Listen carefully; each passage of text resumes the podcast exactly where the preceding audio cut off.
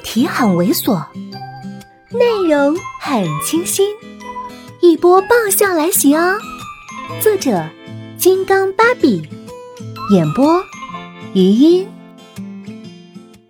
一般来说，上午老爸老妈都不在家，我在客厅看电视时，他也跟着看，有时候甚至发表一些见解。当然，我听而不闻，懒得搭理。他就像是跟空气交谈。如果是以前，他铁准又馋脸；可是现在，他也不气也不恼。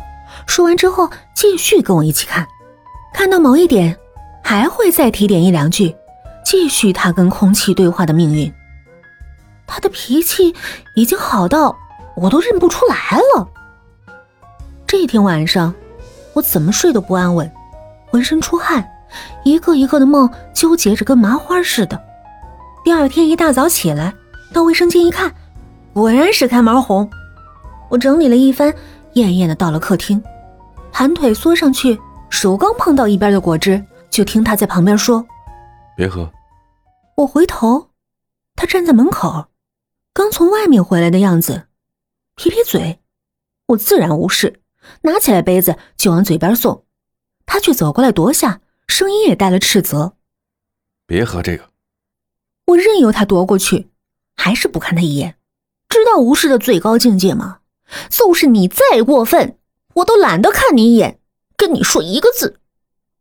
我无条件贯彻此方针，耷拉着眼，我把抱枕抱住，护着小腹，艳艳看电视。他这次反倒有些不依不饶。吃药。眼前出现一杯。冒着热气的开水，还有他手心里黄澄澄的胶囊。我忽然想起来，以前在他家里，一些早上他也是这样，一边系着领带，一边语气冰冷：“吃药。”那时药是放在客厅茶几上的，他不会亲手给我。再想一想，自从我跟他开始孽缘之后，除了第一次大姨妈造访。我都没有再尝过那种抱着肚子打滚儿的滋味，因为每一次都有人冷冰冰的命令我吃药，每一次我腹诽着还是咽了下去。看着眼前那个修长微曲的五指，纹路清晰的手掌，宛如一根羽毛，轻轻撩拨我心房，让人心一阵小晕，又因着这眩晕，有些心惊。于是，我接过杯子，看了他一眼，一扬手，水就哗哗倒在了桌子上的托盘里，然后扬眉，等着他大发雷霆，然后甩手而去，丢下铺盖，离了我家这座小庙。这水倒完，其实我心里也是很忐忑的。这种行为，风俗话叫做“热 face 撞上了冷屁股”。别说一向很要面子的他了，就换成小人物的我。也是凶可忍，扫不可忍的状况。果然，他没说话，周围的气氛却紧绷了起来。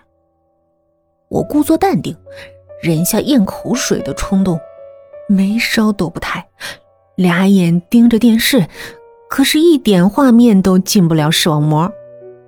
尽管这样，我也能感觉到他的视线是那种。绝对跟善意、善良、善类、善解人意搭不上的关系。他不说话，我也不动，只是心越跳越快，咚咚的砸耳膜。果然，前两次反抗都是甩手而去，不用面对接下来的责难。